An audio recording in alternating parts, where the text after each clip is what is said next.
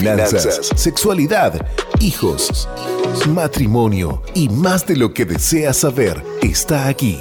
Consejos, oportunos. Con la pastora Marta de Márquez.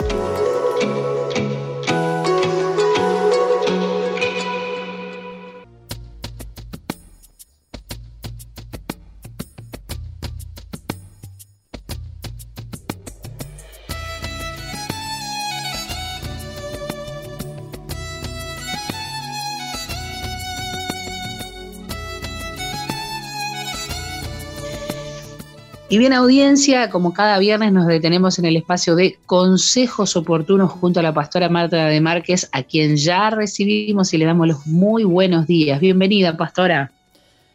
Muy, pero muy buenos días, Joanny, muy buenos días a toda la audiencia. Qué lindo es poder estar compartiendo la palabra de Dios. Sabemos que la sabiduría proviene de nuestro Dios. Y dice la palabra de Dios en Santiago capítulo 1. Hermanos míos, tened por sumo gozo cuando os halléis en diversas pruebas, sabiendo que la prueba de vuestra fe produce paciencia, mas tenga la paciencia su obra completa, para que seáis perfectos y cabales sin que os falte cosa alguna. Y si alguno de vosotros tiene falta de sabiduría, pídala a Dios el cual da a todos abundantemente y sin reproche y le será dada. Pero pida con fe, no dudando nada, porque el que duda es semejante a la onda del mar, que es arrastrada por el viento y echada de una parte a otra. No piense, pues, quien tal haga, que recibirá cosa alguna del Señor. El hombre doble ánimo es inconstante en todos sus caminos. Qué bueno es saber que Dios quiere derramar sobre nuestras vidas sabiduría, Dios quiere guiarnos en todos nuestros pasos cada día. Y sabes que cada prueba que tengamos que vivir en esta tierra tiene un propósito. Habrá tiempos cuando, sin importar cuánto éxito hayamos tenido, todos enfrentamos retos, luchas, ocasiones cuando las cosas no salen tan bien como quisiéramos. Cuando suceden calamidades, algunas personas de inmediato piensan que ellos han hecho algo equivocado, que seguramente Dios debe estar castigándoles. No entienden que Dios tiene un propósito divino para cada reto que llega a nuestra vida, para cada prueba. Y aun cuando no nos manda los problemas, en ocasiones Él nos permite atravesarlos. ¿Por qué sucede esto? La Biblia dice que las tentaciones, las pruebas, las dificultades deben llegar porque de esa manera ejercemos nuestros músculos espirituales y nos hacemos más fuertes al tener adversidades que conquistar y ataques que resistir. Además, en los tiempos difíciles de la vida es cuando vemos de qué estamos hechos. La presión revela y expone cosas que debemos tratar cosas como actitudes incorrectas, motivaciones equivocadas, áreas donde hemos entrado en mediocridad, pero muy raro, por eso que le parezca, las pruebas pueden ser beneficiosas. Por medio de los tiempos difíciles de la vida nos damos cuenta de que eh, estamos hechos. La escritura dice, amados, no os sorprendáis del fuego de prueba que, ah, que os ha sobrevenido, como si alguna cosa extraña os aconteciese. Si se fija, la prueba tiene como propósito probar su calidad, probar su carácter, probar su fe. En otras palabras, usted enfrentará diversas pruebas y aunque no las disfrute, Dios usará esas pruebas para refinarle, para limpiarle y purificarle. Está tratando de cambiarlo y moldearlo conforme a su imagen, de acuerdo a la persona que Dios quiere que usted sea. Si aprende a cooperar con Dios y a ser pronto para cambiar, y corregir las áreas que él trae a su atención, entonces pasará la prueba y pronto será promovido a un nuevo nivel. descubrimos cuántas veces nos encontramos en estas luchas de la vida. Dios se interesa más en cambiarnos a cada uno de nosotros que en cambiar las circunstancias que estamos viviendo. No estoy diciendo que Dios no cambiará las circunstancias, ya que Él todo lo puede hacer y, que, y muy frecuentemente así lo hace. Pero en la mayoría de los casos somos probados en las áreas en las que somos más débiles. Es probable que cada uno de nosotros experimentemos algo similar. Si usted tiene un problema con la envidia, parecerá que cada persona que conoce tiene más o mejores posesiones materiales que usted. Entonces usted nota que su amigo se pone un traje nuevo a cada rato, la persona que trabaja al lado de usted, que gana la mitad de lo que usted gana, llega a un automóvil nuevo. Su pariente que casi ni conoce le habla para decirle que acaba de ganarse la lotería. Está pasando la prueba. Usted mantendrá una buena actitud y se regocijará con los que se gozan y estará realmente contento por lo que les haya sucedido. O se pondrá negativo o vendrá a estar amargado, diciendo, Dios, yo trabajo más duro que ellos y nunca me sucede nada bueno, asisto a la iglesia, ¿por qué no puedo tener un auto nuevo? Esa es una prueba de su fe. Dios está sacando a la luz las impurezas en su carácter, de la envidia, y de esa manera Él está intentando refinarle. Si aprende a cooperar con Dios y a soltar la envidia, se sorprenderá por las bendiciones y el favor y la victoria que llegarán a su vida. Mucho nos enfocamos y somos orientados hacia las metas. Cuando tenemos un proyecto que hacer, nos gusta hacerlo en el mismo momento. Cuando a veces yo llego a un restaurante antes de recibir el menú, ya he pedido mi comida. Estoy diciéndole de una manera amable que en ocasiones soy impaciente, no me gusta esperar, no me gustan los las inconveniencias. Sin embargo, he descubierto que entre más impaciente soy, me encuentro en más situaciones que requieren que espere. Si tengo mucha prisa y quiero salir pronto del supermercado, inevitablemente me formo en la fila donde encuentro la cajera en su primer día de trabajo y la persona frente de mí tiene como 23 cosas sin la etiqueta del precio. En la casa me he fijado entre, entre más impaciente me sienta, más se tarda mi esposa en arreglarse. Es irónico que cuando no tengo prisa y no siento impaciencia, mi esposa se arregla antes que yo y ya me espera con mis hijos en el auto. Dios usa estas situaciones intencionalmente para hacerme ver el problema que tengo y para que aprenda a tratar con él. Está haciendo algo en mí para poder subir a otro nivel y ser la persona que él realmente quiere que sea. Dios usará a las personas en su vida de esa misma manera. Su propio esposo, esposa, sus suegros, sus propios hijos pueden inconscientemente ser espejos que Dios usa para revelar las áreas que usted necesita cambiar. Muchas veces siento decir, no soporto a mi jefe, me irrita demasiado, no sé por qué tengo que trabajar eh, con él día a día.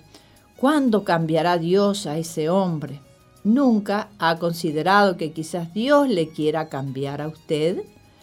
Él pudo haberle puesto intencionalmente cerca de esa persona que le irrita, tal vez le esté enseñando que debe amar a sus enemigos o quizás él le está haciendo más fuerte y enseñando un poco de resistencia para que no corra cada vez que algo se ponga difícil, incómodo o inconveniente. Cuando un esposo se queja, Dios, ¿por qué me pusiste con esta mujer? No puedo hacer nada bien, no puedo hacer un rico guisado, ni siquiera puedo cocinar, ni el pan tostado me sale bien. Dios, ¿cuándo vas a cambiar?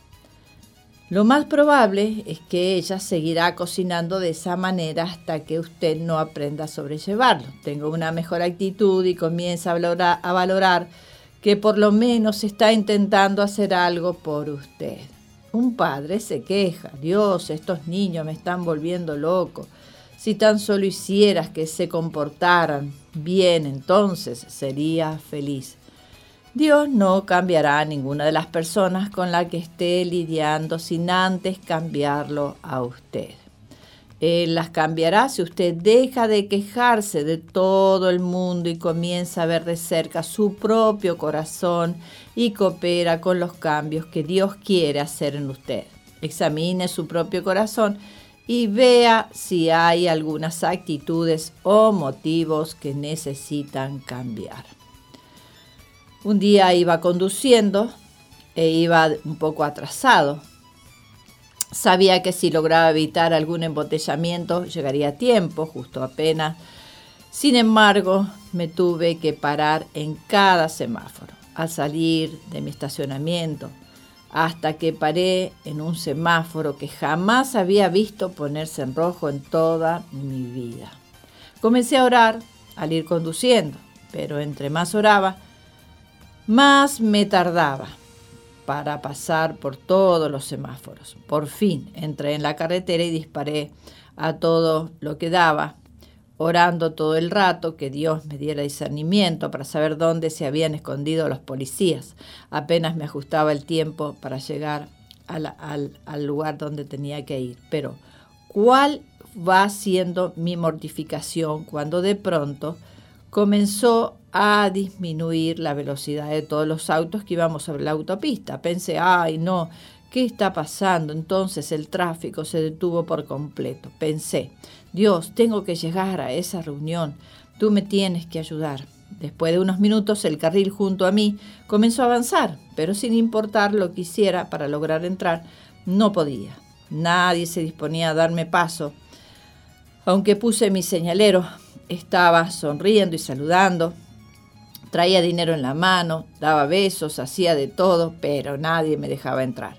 Por fin, una linda ancianita tuvo la cortesía de darme el paso. Pensé, bien, por fin puedo avanzar. Pero justo cuando aceleré, el fluir del tráfico también se detuvo por completo y tuve que poner rápidamente los frenos. El carril donde había estado antes comenzó a avanzar. A estas alturas me sentía tan frustrado que ni siquiera quise pensar en meterme de nuevo en el otro carril. No me daba cuenta que Dios me estaba probando en el área de mi paciencia. Estuve diez minutos parado, frustrándome más y más. Y cuando finalmente el tráfico comenzó a avanzar, vi cuál había sido el problema. Un carro se había detenido y una grúa lo había sacado de la acera derecha. Qué importante es que podamos aprender cada día el tener un poco de paciencia. Dios, si cambias mis circunstancias, entonces yo cambiaré. Muchas veces decimos esto, pero no funciona así, es al revés. Tenemos que estar dispuestos a cambiar nuestras actitudes y tratar con los asuntos que Dios hace resaltar. Y luego Dios cambiará esas circunstancias. Dios nos ama demasiado como para permitirnos vivir una vida mediocre. Con frecuencia Él permitirá la aplicación de presión sobre nuestra vida para probarnos y solo conforme a esas pruebas eh, lograremos avanzar. Colocará personas y circunstancias en nuestro camino para limpiarnos como un papel de lija pero Él removerá esos lados ásperos. No siempre será algo placentero, posiblemente tenga el deseo de huir, aún de resistirlo, pero Dios seguirá haciendo surgir el asunto una y otra vez hasta que logre superar el examen. Recuerde lo que dice la palabra de Dios, porque somos hechura suya. Eso significa que somos una obra de progreso no un producto terminado. Dios hará las cosas a su manera, de una manera u otra. Usted puede aprender por las malas o por las buenas, así como yo lo hice mientras tenía que transitar con tantos autos y decir, bueno, Dios, lo haré a tu manera, entiendo, me calmaré y seré paciente. O lo puede hacer de una manera más fácil, cuando lleguen a su vida las dificultades, escudriñe su corazón, sea pronto para cambiar. Tenga la disposición de tratar con los asuntos que Dios hace resaltar y coopere con Él en su proceso de refinación en lugar de pelear contra Dios. La escritura dice que nosotros somos barro. El barro funciona mejor cuando está suave, cuando es moldeable. Pero si usted se endurece y sin la disposición de cambiar, Dios tendrá que tratar duramente con eso hasta que salgan todas esas durezas y asperezas. Claro que a nadie le gusta pasar por luchas, pero tiene que entender que su lucha podrá ser una oportunidad para ser promovido y ascendido. Qué importante es cada día ser barro dócil en las manos de Dios, en las manos del alfarero. Dios está haciendo una vasija mejor que antes. Dios no nos va a tirar a la basura, sino que Él desea y anhela que cada uno de nosotros seamos purificados, santificados y seamos mucho mejor que antes. La adversidad es una prueba para nuestra fe, para nuestro carácter, y así debemos resistir. Por eso la Biblia dice que debemos ser fuertes, que debemos pelear la buena batalla de la fe. Dios le dará la oportunidad de avanzar porque la lucha es la que nos fortalece y sin oposición o resistencia no existe el potencial para progresar.